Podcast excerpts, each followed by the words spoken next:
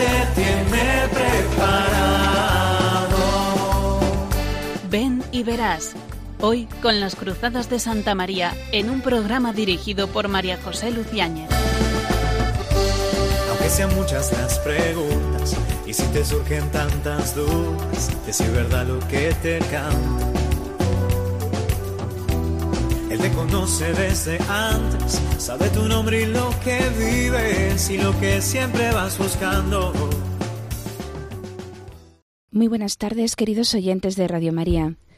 Como han escuchado en nuestra nueva sintonía, comenzamos una nueva temporada. Una música alegre, marchosa, que, que cambia un poco el título del programa, aunque seguimos siendo los mismos. No nos hemos ido. Ven y verás.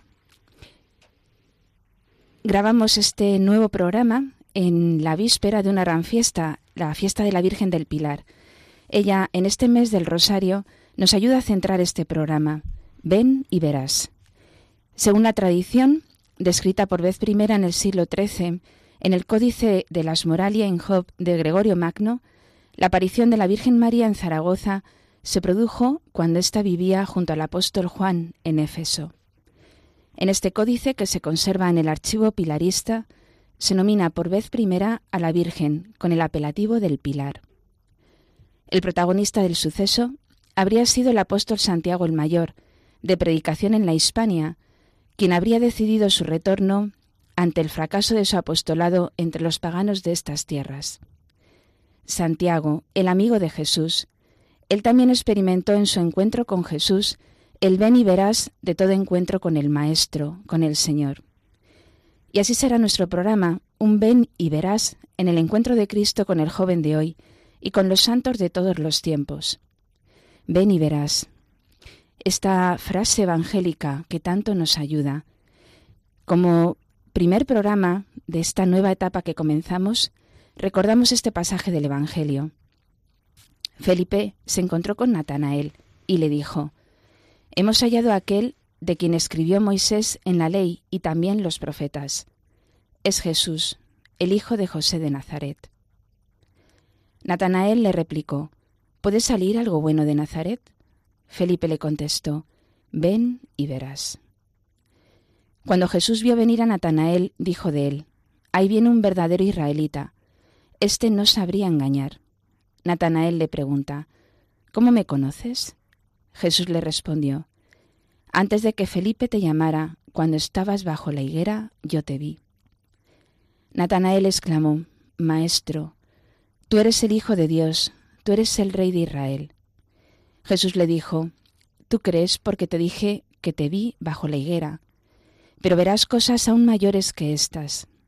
En verdad les digo que ustedes verán los cielos abiertos y a los ángeles de Dios subiendo y bajando sobre el Hijo del Hombre.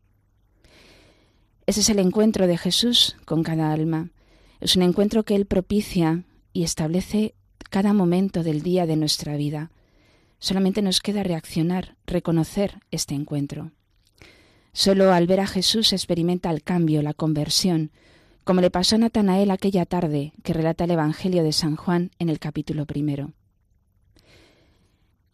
Este encuentro con Jesús corresponde a aquel texto que Benedicto XVI eh, comentó al comienzo del año de la fe, los caminos que conducen al conocimiento de Dios. Él dice, el Papa Benedicto XVI decía, hay caminos que pueden abrir el corazón del hombre al conocimiento de Dios. Hay signos que conducen hacia Dios. Ciertamente, a menudo corremos el riesgo de ser deslumbrados por los resplandores de la mundanidad que nos hacen menos capaces de recorrer tales caminos o de leer tales signos. Dios, sin embargo, no se cansa de buscarnos, es fiel al hombre que ha creado y redimido, permanece cercano a nuestra vida porque nos ama. Esta es una certeza que nos debe acompañar cada día, incluso si ciertas mentalidades difundidas hacen más difícil a la Iglesia y al cristiano comunicar la alegría del Evangelio a toda criatura y conducir a todos al encuentro con Jesús, único Salvador del mundo. Por estos encuentros, de este ven y verás, vamos a ir hablando en esta nueva temporada. Espero que este cambio, aun permaneciendo siempre en los mismos, nos ayude a poder comunicar mejor la alegría del Evangelio. Pero no se vayan, porque hoy tenemos una invitada, Carmen, que esta tarde estará con nosotros. Ella también nos va a comentar su ven y verás en este siglo XXI. No se vayan.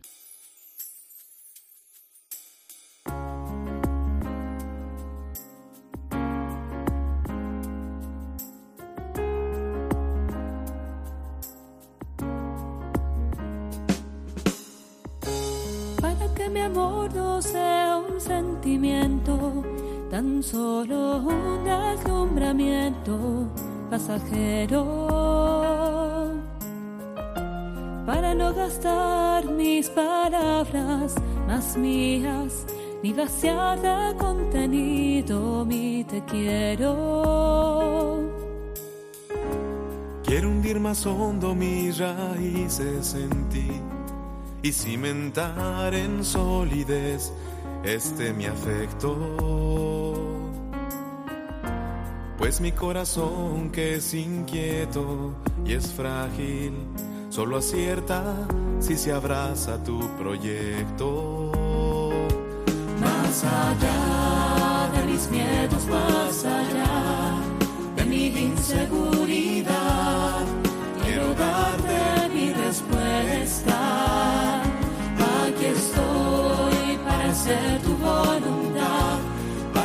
amor sea decirte sí hasta el final.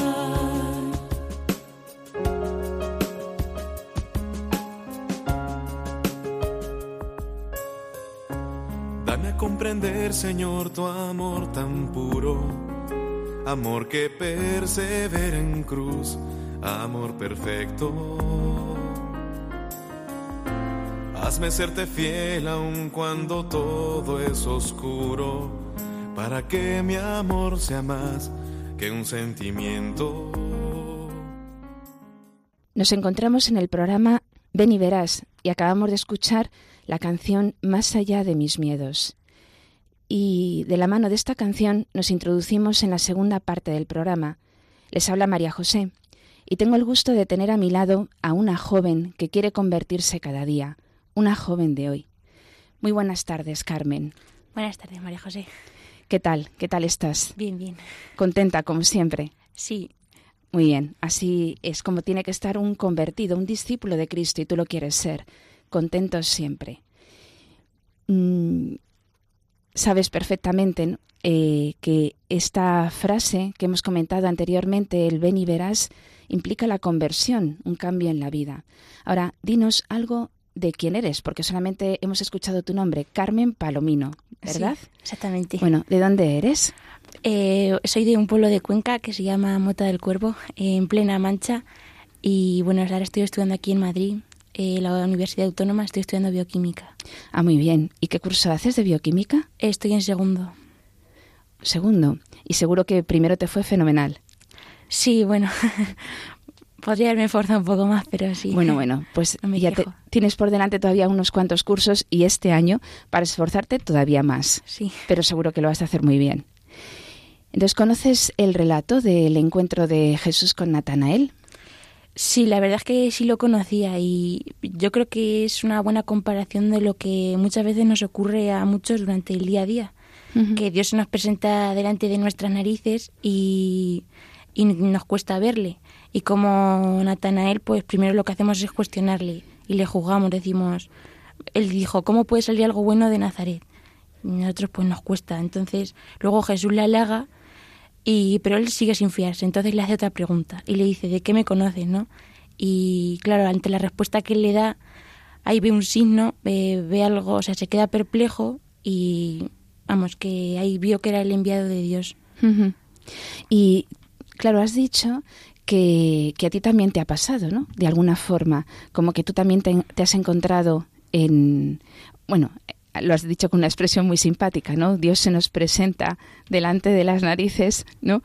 Y, y no le reconocemos a veces y otras veces sí.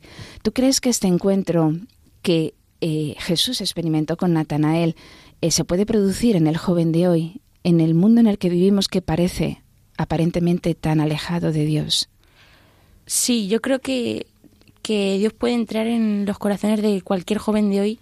Lo que pasa es que mm, pienso que, que es más complicado, o sea, porque el Espíritu Santo puede llegar al corazón de cualquier joven, pero es, es, verdad que algunos más difícilmente que otros, porque no sé, yo siempre digo que vivimos en una sociedad ahora como eh, geocentrista, ¿no? Que geocentrista. Sí, que nosotros nos creemos el centro del universo, que lo que prima es el individualismo y el egoísmo, y en realidad debería ser una sociedad más heliocentrista, como Copérnico, que nosotros giramos en torno a, algo mucho más grande que, que es Dios. y, y sí que nos cuesta verle porque a nosotros a lo mejor Mm, no nos, no nos da un signo como le dio Natanael o no nos manda un mensaje ni nos dice nada, pero está delante de nuestras narices, como acabo de decir, que es difícil verle cuando él no, no habla, cuando calla. Bueno, querías decir una sociedad egocentrista. Sí. y, y, bueno, lo importante del hombre es que eh, para él fuera Dios el centro. O sea que nos cuesta, nos cuesta reconocerlo, ¿no? Que tendríamos que ser más teocéntricos, es decir, más poner a Dios en el centro de nuestra vida. ¿no? Ahora, has dicho una cosa interesante y quizá eh, se trata a veces ¿no? de, de intentar mm, claro, allanar el camino del Señor. De hecho, San Juan Bautista, cuando está en el desierto, eh, dice el Evangelio, ¿no? Que eh, su grito, allanad el camino del Señor, porque es verdad que el Señor está aquí, delante. ¿no? Ahora, ¿cómo puedo yo allanar el camino? El asunto está que el corazón se tiene que preparar para poder reconocer a este Dios que está justo delante. Eh, entonces, creo que nuestro trabajo es precisamente allanar el camino, preparar el camino del corazón para poder reconocerlo. Y en eso eh, es un trabajo en el que todos estamos implicados, ya lo iremos viendo durante el programa. Ahora, claro, lo que experimentó Natanael fue una conversión tú crees que es necesario convertirse? ¿Qué es para ti la conversión? ¿Qué es convertirse? Pues yo creo que es que el, término conversión la gente lo entiende como que tienes que ir desde un no creyente a alguien que, cree, pero yo creo que es más un proceso gradual, o sea, desde que nos entra en nosotros el Espíritu Santo con la con el bautismo, o sea, con los sacramentos de iniciación, eh, yo creo que cada día vamos convirtiendo, tenemos que convertirnos más hacia ser mejores cristianos. Y la verdad es que esto no es nada fácil, pero debe ser un proceso poco a poco y porque Dios es nuestra meta. Mm, yo esto siempre lo relaciono como que Dios es como un GPS, que, que, Él es la meta, o sea, pero también es el camino. Y aunque nosotros nos desviemos, el GPS siempre luego te vuelve a guiar hacia, hacia la meta. Entonces es un camino de, conver de el camino de conversión. O sea que más que un, un giro eh, de 360 grados o de 180 es un camino ¿no? que va ángulo a ángulo hasta poder completar toda la, la, circunferencia. ¿no? Eso es lo que, lo que tú comentas. Sí. Bueno, sí, es verdad, ¿no? Aunque es verdad que cada uno tiene su propio camino, ¿no? Porque todos somos, eh, bueno, cada uno es irrepetible, Mm, ahora, eh, como vas a darnos un poco tu testimonio de conversión de ese camino que tú estás realizando, ¿no? porque todos tenemos un camino, eh, cuéntanos algo más de, de, ti, de tu vida. ¿no? Luego después en, en la siguiente parte del programa veremos conversiones de, de algunos eh, personajes importantes, pero lo importante también es ver cómo esas conversiones se van realizando gradualmente en, en los jóvenes y en los hombres de hoy, ¿no? que no es una cosa del pasado, no es una cosa de Natanael ni tampoco de los convertidos de todos los tiempos, sino que también hoy hay otros Natanael. ¿no? ¿Tú crees que puedes vivir, puedes realizar este camino sin, sin comunicar a los demás lo que has visto y oído? Yo creo que no, que, o sea, que comunicar nuestra fe a los demás mm, ha de ser uno de los principales objetivos en, en nuestra vida. Porque nosotros somos unos, los creyentes somos unos privilegiados, nos ha revelado algo, algo grandioso y, y yo digo, qué egoístas seríamos si no lo compartiésemos con los demás, ¿no? Y, pero bueno, que yo a veces sí que he pensado, digo, jolín, ¿y por qué se nos ha revelado Dios? ¿Por qué no nos dejaba vivir tranquilos y, ya está? Si no habría este problema de tener que evangelizar y estas cosas. Pero, que, pero claro, Él nos, nos ama y ha querido darse a nosotros y, y es nuestro deber hacerlo llegar a todos los que podamos. Claro, en el fondo tú eres como Felipe, o debes ser como Felipe, porque Felipe, claro, se encuentra con Natanael, tenía confianza con él, y entonces le dice, hemos hallado aquel ¿no? de quien escribió Moisés en la ley y también los profetas, es Jesús, el hijo de José de Nazaret. En el fondo lo que se nos pide no es quizá ir con un megáfono por las calles, lo que se nos pide es que aquellos que están a nuestro lado le tienes que comunicar, he visto a Jesús de Nazaret. Y que, ¿qué es lo que te sale el decirle, ven y verás? ¿no? Es decir, ven y ten la misma experiencia que yo he tenido para poder ver quién es Jesús de Nazaret. ¿no?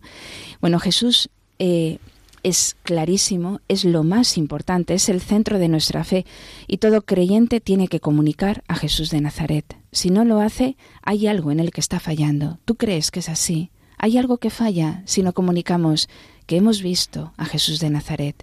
A lo mejor hay personas a quienes no puedes decir, alguno de tus compañeros no puedes decirle, he conocido a Jesús de Nazaret. No, no se lo puedes decir quizás así, pero eh, tienes que decírselo de una forma o de otra, aunque sea al principio, pues yendo por un camino que no es directo. No sé si me explico. Sí, sí, te entiendo, pero a lo mejor no hay que decirle así directamente, pues Dios existe o... Yo creo que, que más que entrar en un debate con ellos o darles razones o... sino ser un ejemplo de cómo es una vida cristiana y que lo vean en tu día a día. Ser un ejemplo de alegría, humildad, yo no sé, pero yo con eso creo que me conformo y que, porque yo tampoco puedo ir contando ni hablándole del catecismo a la gente porque no sé, pero... Bueno, ya lo irás sabiendo. Sí, si Dios quiere. sí. Sí, sí, pero sí, efectivamente es el ejemplo. O sea, eh, Felipe es verdad que no le cuenta toda la doctrina a Natanael, ¿no? Solamente le dice, ven, ven y verás, ¿no? En el fondo es Felipe el que con su actitud está ya dando un reflejo de quién es Jesús ante Natanael. Por eso se va con Felipe, para encontrarse con Jesús. Luego, es evidente, ¿no?, que todos los cristianos somos este Felipe, o debemos, debemos serlo, ¿no? ¿Cuál es tu vivencia de la fe ahora mismo? Como antes nos has dicho un poco eh, el ejemplo, la alegría, la humildad. Sí, bueno. ¿Cómo nutres tú eh, tu vida de relación con Jesús? Pues mira, sí es cierto que, eh, o sea, que es, es precioso sentir que Dios está a nuestro lado cada día, pero sí es verdad que yo antes como que me conformaba, como yo digo, ser un cristiano de mínimos, o sea, ir a la misa de los domingos y confesaba de mes en mes y poco más. Vamos, que era un cristiano por tradición, porque en mi familia me han inculcado eso, pero es que yo me preguntaba, digo, ¿qué hago? Estoy haciendo el tonto.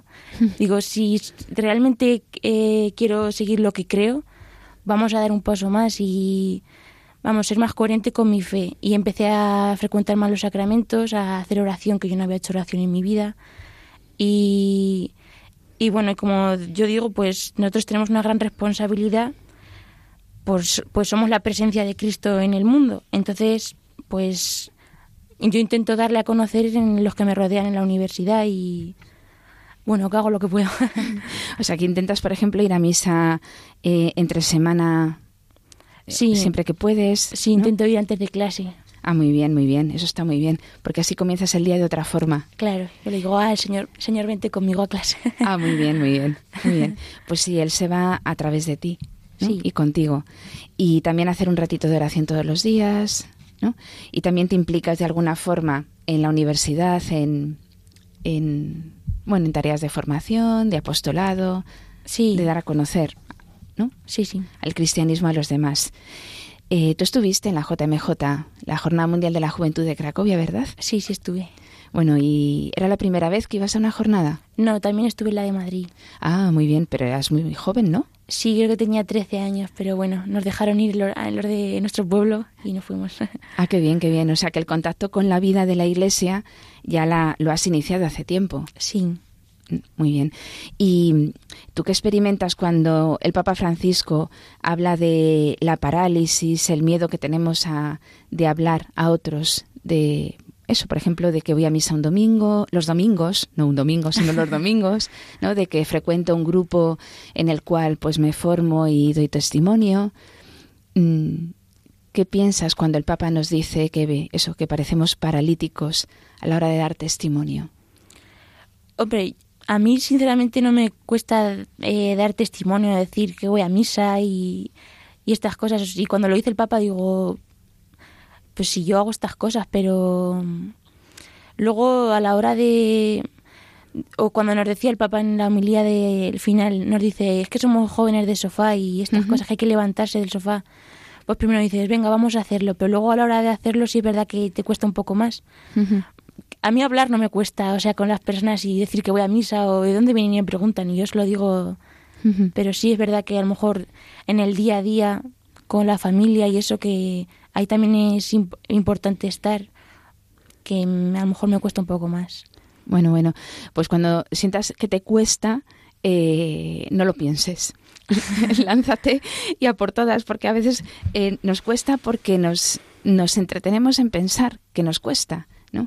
Y bueno, es que hay un consejo muy sabio, el, el, de vivir el momento presente, que en el fondo es el único momento que nos une con Dios.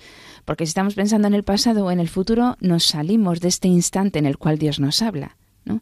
Entonces casi mejor que pensar, me van a decir esto, me va a pasar esto, no me voy a lanzar porque no sé qué. Bueno, pues en vez de hacer eso, mm, es lanzarte, es decir, hacer aquello que habías pensado hacer. Sin darle a la imaginación o a los pensamientos. Ahora nos has hablado de que no te cuesta hablar y decir de dónde vienes. ¿Tienes algún eh, ejemplo concreto, alguna experiencia de algún compañero compañera o algún amigo a quien le hayas dicho y que te haya respondido, que se haya convertido o que eh, haya sufrido un poco o no. Sí, bueno, de conversión, de conversión así abismal eh, mm. todavía no. Ah, muy bien. Luego tienes esperanzas. Sí, bueno.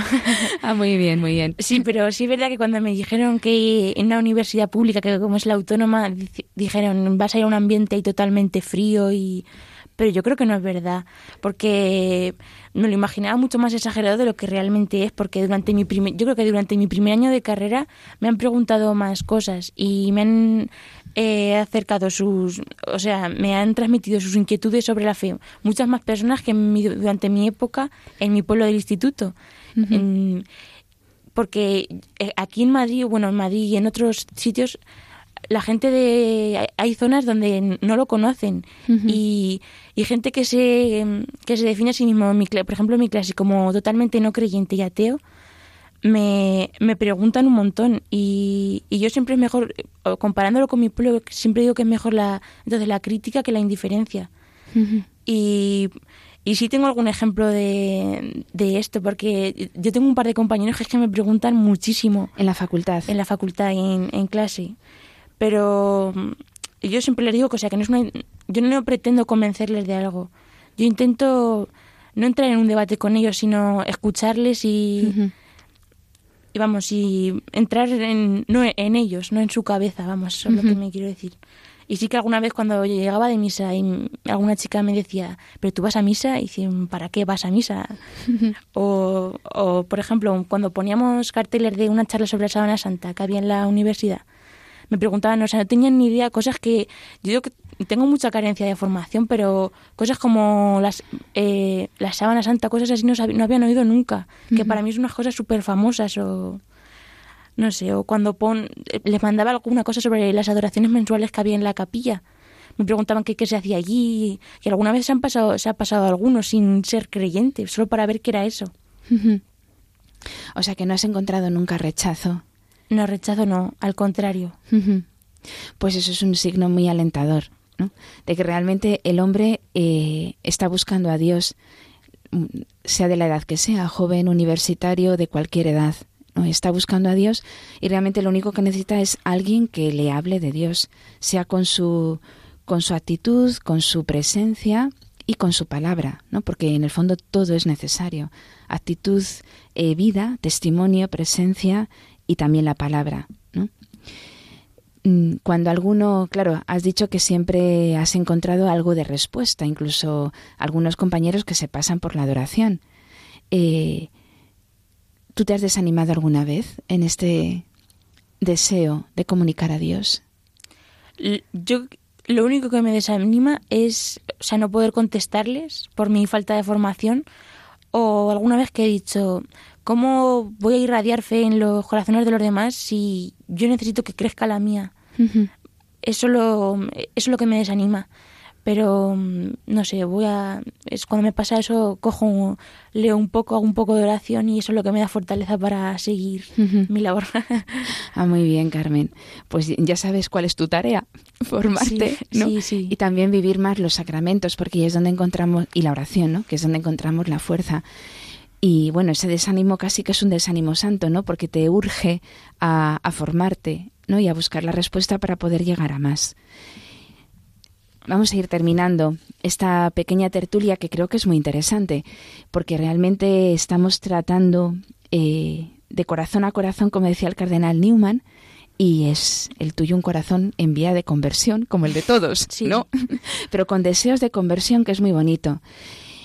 Mm, ¿Qué consejo darías a tantos jóvenes, tantos que se dicen creyentes o, bueno, y que lo son, eh, que creen en Dios, pero sin embargo se muestran indiferentes o incluso anónimos en su fe mientras viven eh, sus estudios universitarios, están en el instituto, incluso algunos no quieren nunca comunicar que son creyentes porque piensan que ante el ambiente pues se les va a tragar.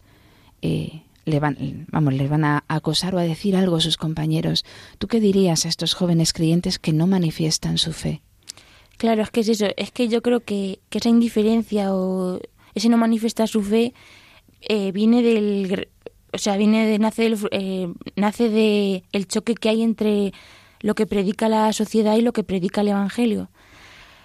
Pero mm, es que vivir así, es que si eres creyente, eh, es que eso es vivir como si Dios no existiese, ¿no? Hay que dar un paso más ahí y mi único consejo, mm, o sea, no me gusta repetirme lo que he dicho antes, pero sería eh, ser más coherentes con su fe, mm, frecuentar los sacramentos y hacer oración.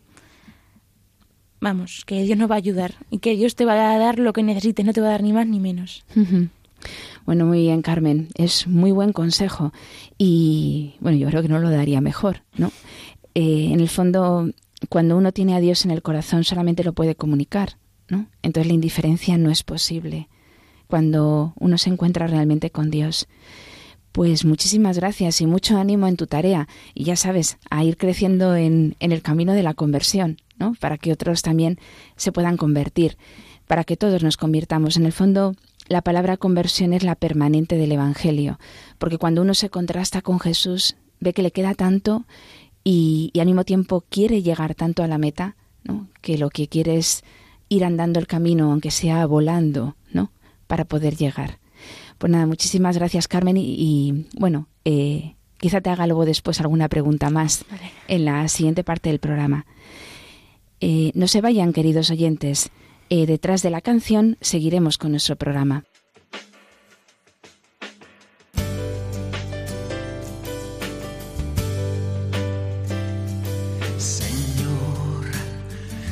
Mi vida nueva antes de que la espera desgaste años en mí.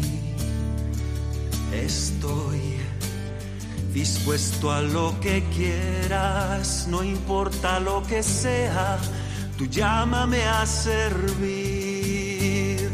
Llévame donde los hombres necesiten tus palabras, necesiten mis ganas de vivir, donde falte la esperanza, donde todo sea triste simplemente por no saber de ti.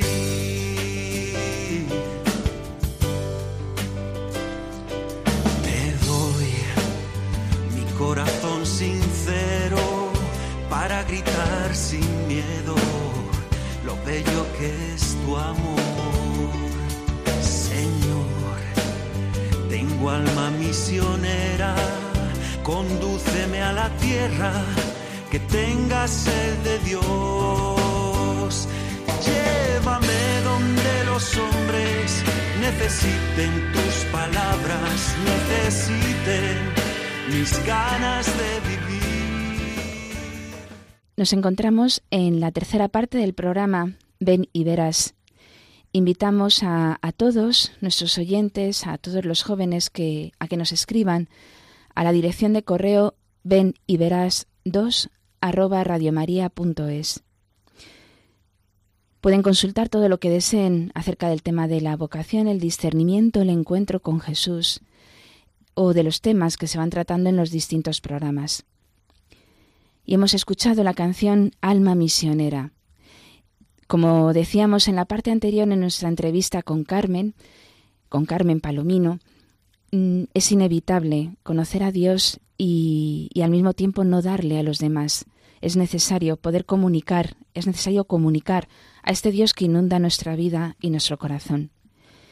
Conversión, palabra permanente del Evangelio, que es el tema de nuestro programa, de nuestra, de esta primer, de este primer programa de la temporada en el que nos llamamos Ven y verás. La conversión, el encuentro con Jesús, es un acontecimiento eh, único en nuestra vida. Eh, Carmen nos decía anteriormente que es muchas veces gradual, pero hay una primera luz, ¿no? Hay un, un primer choque, un, a veces ese primer choque es eh, como un resplandor total en la vida como sucede en algunos conversos, a veces es un resplandor pequeñito que va creciendo cada vez más. A veces a través de una persona, a través de un acontecimiento, de una, de una lectura, hay muchas vías de conversión. El Papa Benedicto XVI, en el discurso que hemos mencionado anteriormente, eh, aquel que él escribe y pronuncia como comienzo del año de la fe, o al comienzo del año de la fe, los caminos que conducen al conocimiento de Dios, los caminos que conducen a la conversión, él hablaba de tres vías. Eh, una primera vía, un primer camino a través del mundo. Las criaturas tan bellas, aunque son mutables, cambian. ¿Quién las ha creado? Sino la belleza inmutable. Esta, esta idea eh, es muchas veces la generadora de ese resplandor que cambia el corazón de los hombres, o al menos que eh, permite comenzar un itinerario de conversión. Una segunda vía, una segunda palabra para el conocimiento de Dios es el hombre. Así lo dice Benedicto XVI. Eh, el hombre porque experimenta en su interior que hay algo dentro de él que no se puede saciar de ninguna manera. Mm, si nos detenemos en mirar en la profundidad de nosotros mismos, leemos esa sed de infinito que llevamos dentro. Eso es lo que experimentaba San Agustín, el gran converso, cuya lectura es tan recomendable para el hombre de hoy, se ha convertido o no. Mm, él experimentó esa sed interior que no podía apagar de ninguna manera, esa sed que remite siempre a alguien. Con mayúsculas, que es el que ha creado el corazón. Nos hiciste, Señor, para ti, y nuestro corazón está inquieto hasta que descanse en ti, decía San Agustín. Pues esa, esa idea, esa impresión que el hombre tiene eh, cuando se mira hacia el interior es una vía clara para comenzar un conocimiento de Dios. Una tercera palabra, una tercera vía que señala eh, el Papa es la fe. La fe. Eh, es Dios el que habla, ¿no? Dios el que comienza ese camino. Eh, la fe es encuentro con Dios que habla y actúa en la historia y que convierte nuestra vida cotidiana. La fe que a veces se mm, da un chispazo en el alma del hombre a través de un milagro, a través de un acontecimiento que de repente le abre los ojos. Es, es la fe, el encontrarse de repente con Dios que habla. Estas tres vías, bueno, y quizá algunas otras más, que quizá en ese discurso no menciona Benedicto XVI, son los caminos que todos los hombres de los tiempos, de todos los tiempos y también de hoy experimentan para poder llegar a Dios. Y para que esto no se quede simplemente en la teoría o en unas palabras, como sucede en nuestro programa, acabamos de ver la experiencia de Carmen Palomino, una joven de hoy.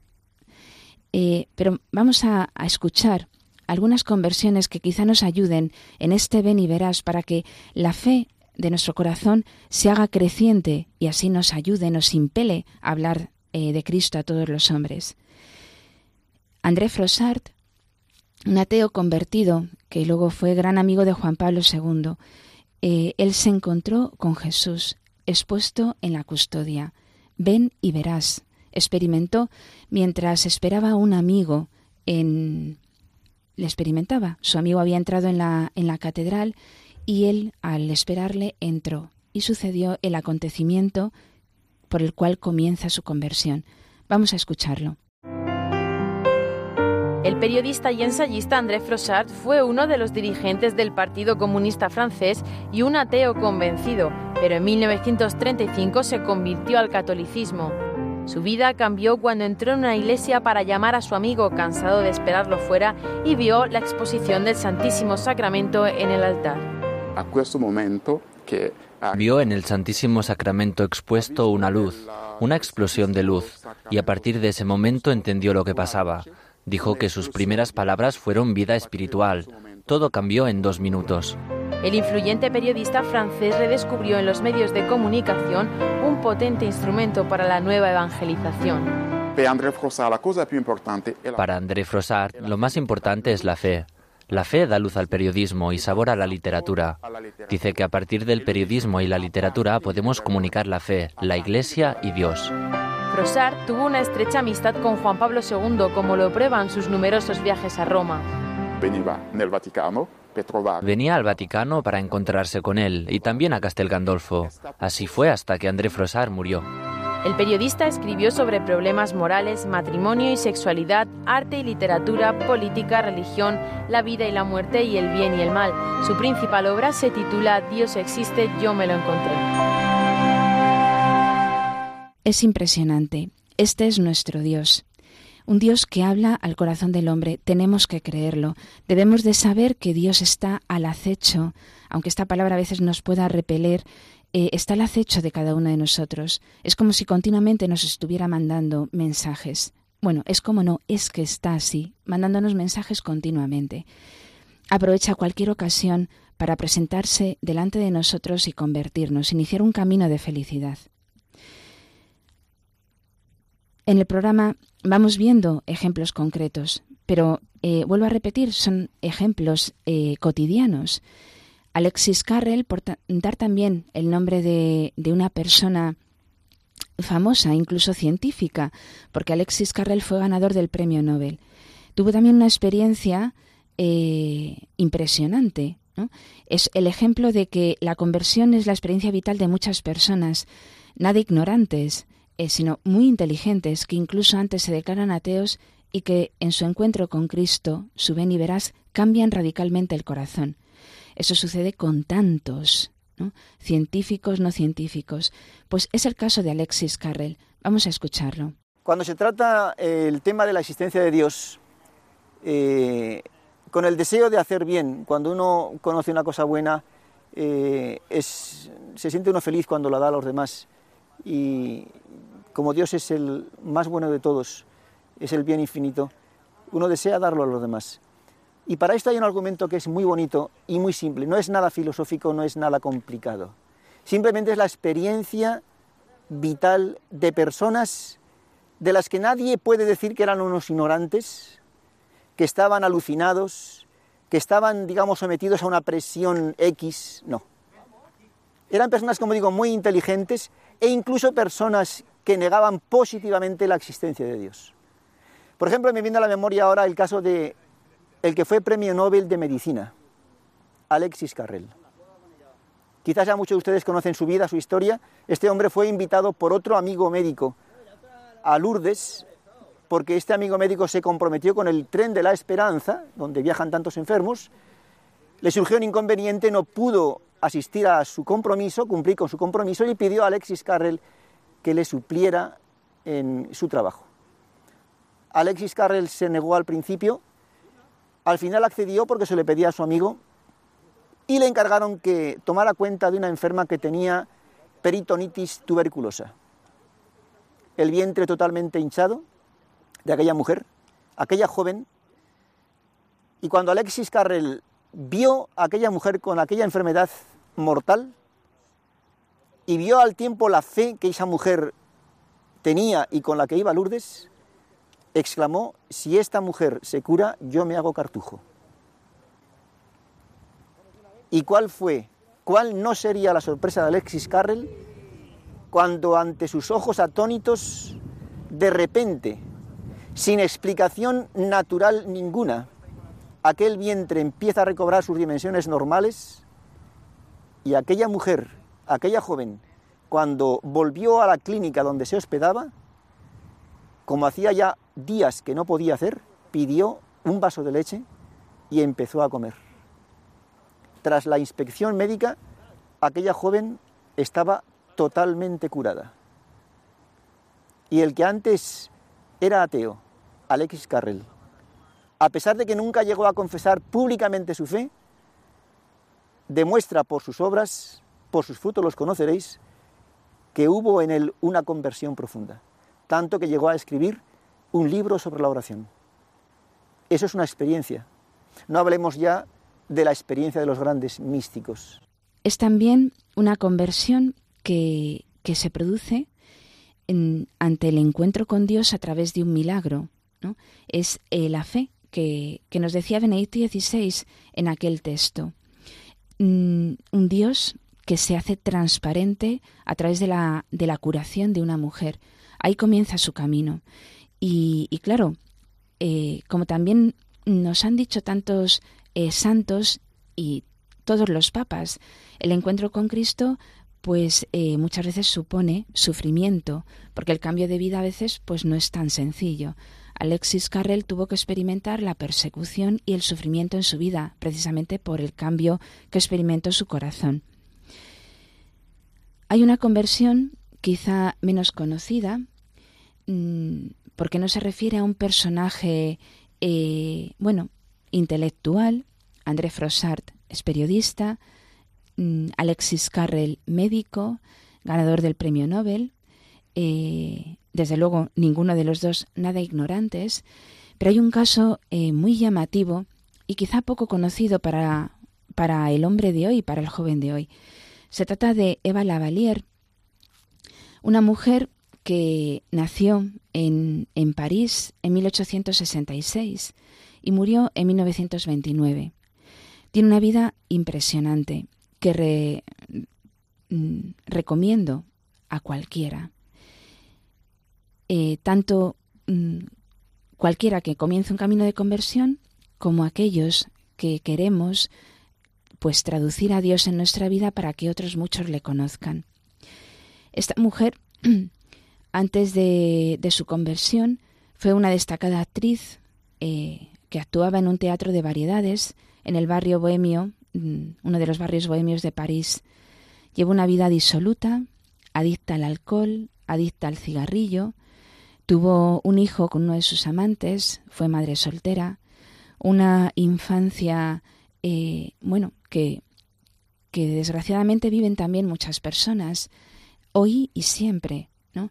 Eh, ella presenció el asesinato por parte de su padre a su madre, el suicidio de su padre, tuvo una infancia en la que no recibió el cariño de sus padres y sin embargo, bueno, muchas veces incluso a punto de suicidarse, tanto cuando era una joven como luego después durante su etapa de actriz.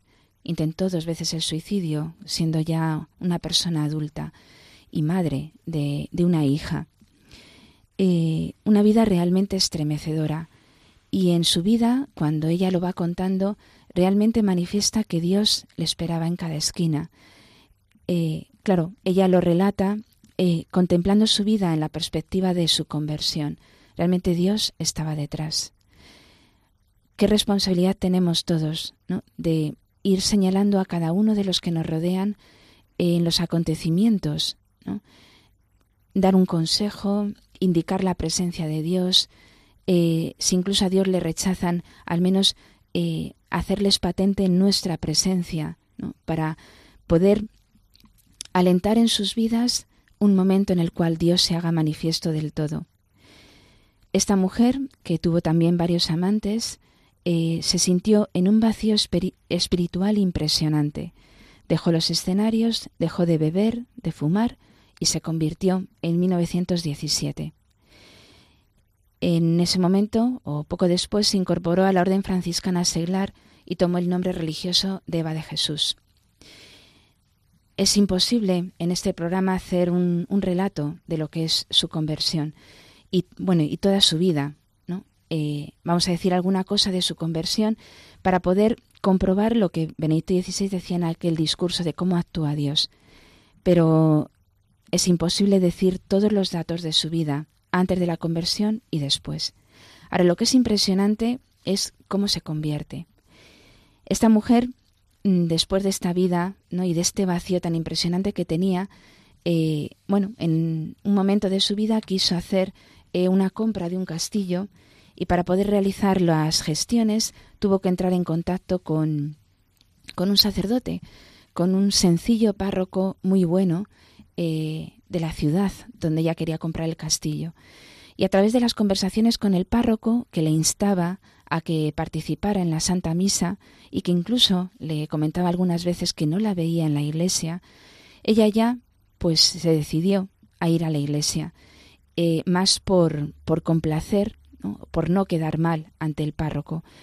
Pero, claro, incluso en alguna de las, de las homilías del sacerdote, ella reconocía que se sentía identificada con esas personas alejadas de Dios, incluso en algún momento molesta. Pero siguió yendo a la misa. Mm. Y de esa manera, hablando con el párroco, comenzó un camino de conversión. En una de las conversaciones, ella decía, Ninguna de mis antiguas creencias ha sobrevivido, le dice eh, al buen párroco. Creía todavía un poco en el espiritismo, porque en algún momento creyó en el espiritismo, pero unos hechos eh, recientes me han defraudado. Dice que, eh, le dice el párroco, qué lástima, señora, explica el sacerdote, que una persona como usted no tenga fe. Y ella le pregunta, ¿pero qué es la fe? Y lo pregunta con un dejo de añoranza y de tristeza. Así se inicia un diálogo que dura días y que termina con la conversión. Eva comenzó a asistir a las clases del catecismo que el buen párroco le dio durante tiempo y después se confesó y recibió con fervor extraordinario la Sagrada Comunión, que la dejó inundada de felicidad.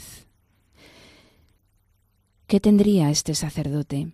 ¿Qué tendríamos los cristianos para que también aquellos que entren en contacto con nosotros cambien?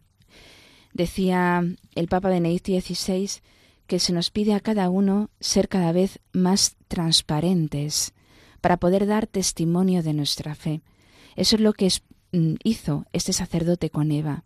Seguramente se hubiera encontrado con muchos creyentes en su vida, pero fue el testimonio transparente de Dios, de ese sacerdote, el que le instó a la conversión. Es impresionante la devoción con la que empezó a participar en la Santa Misa y a recibir los sacramentos.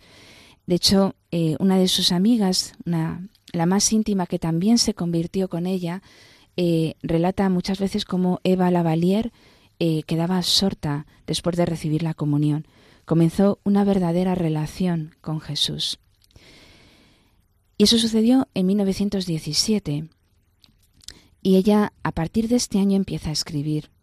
Y dice, Jesús lo quiere todo para él y con qué amor, con qué felicidad se lo doy todo, todo, todo.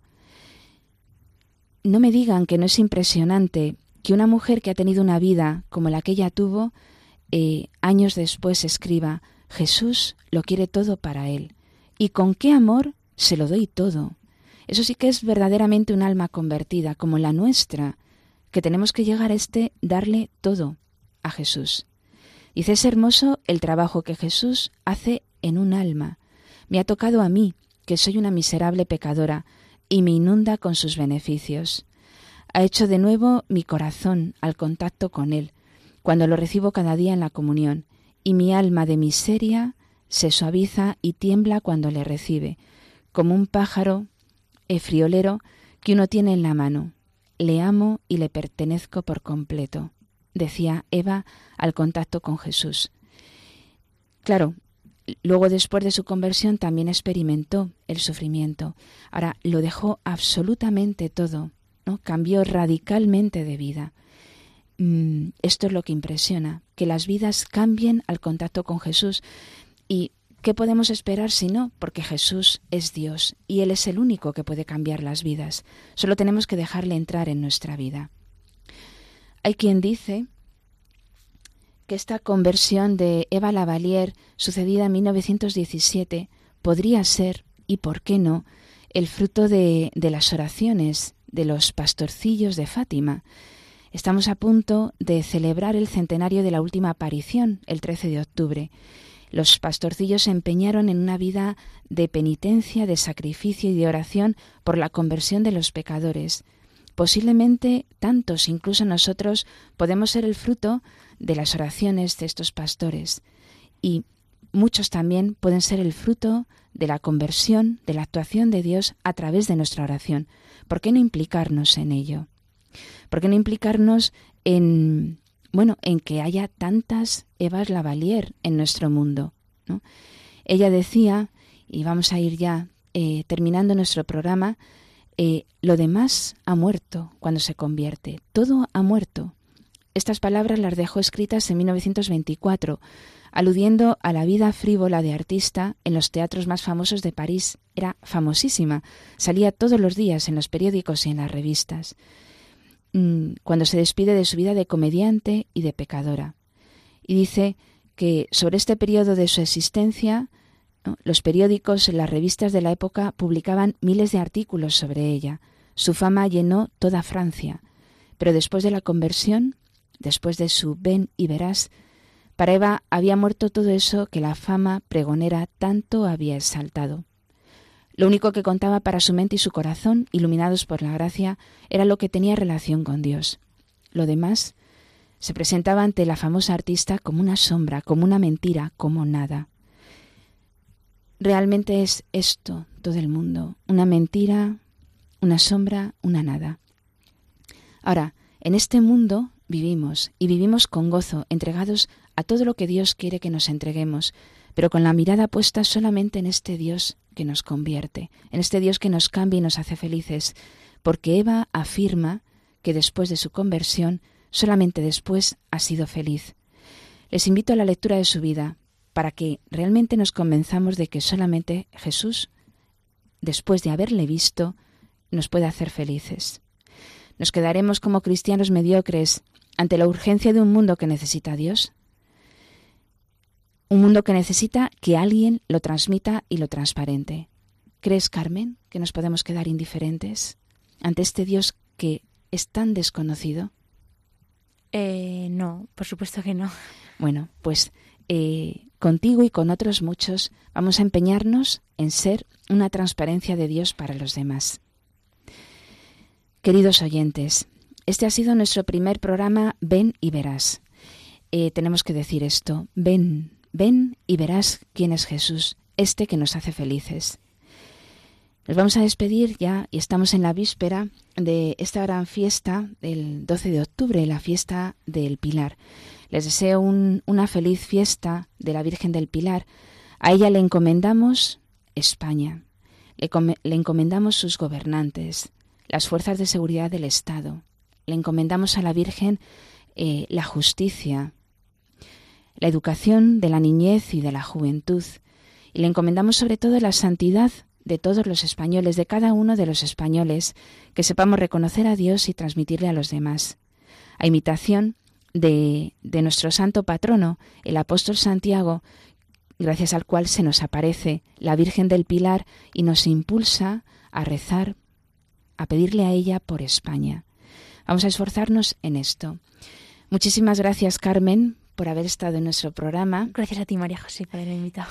Y bueno, esperamos que, puedas volver otras muchas veces y nos vas contando tus testimonios de, de, bueno, de cómo ayudas a otros a que conozcan a Jesús y se encuentren con Él.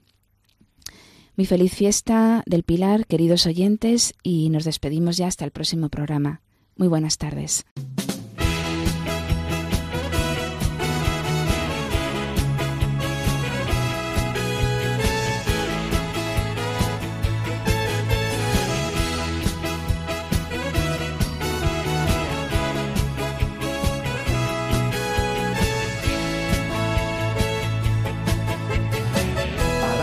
Santo hay que ser feliz.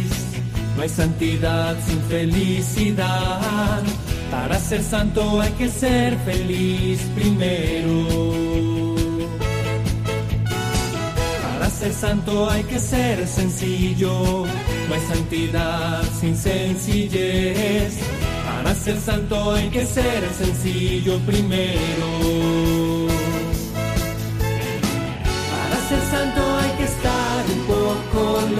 Un poco loco. Un poco loco para ser feliz. Un poco loco para ser sencillo. Un poco loco para estar enamorado y loco por Dios.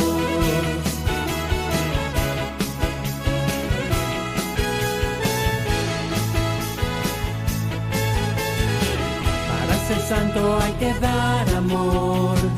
Hay santidad si no hay amor. Para ser santo hay que dar mucho amor. Ven y verás. Alguien te ama y quiere mostrarlo. Ven y verás. Hoy con las Cruzadas de Santa María en un programa dirigido por María José Luciáñez.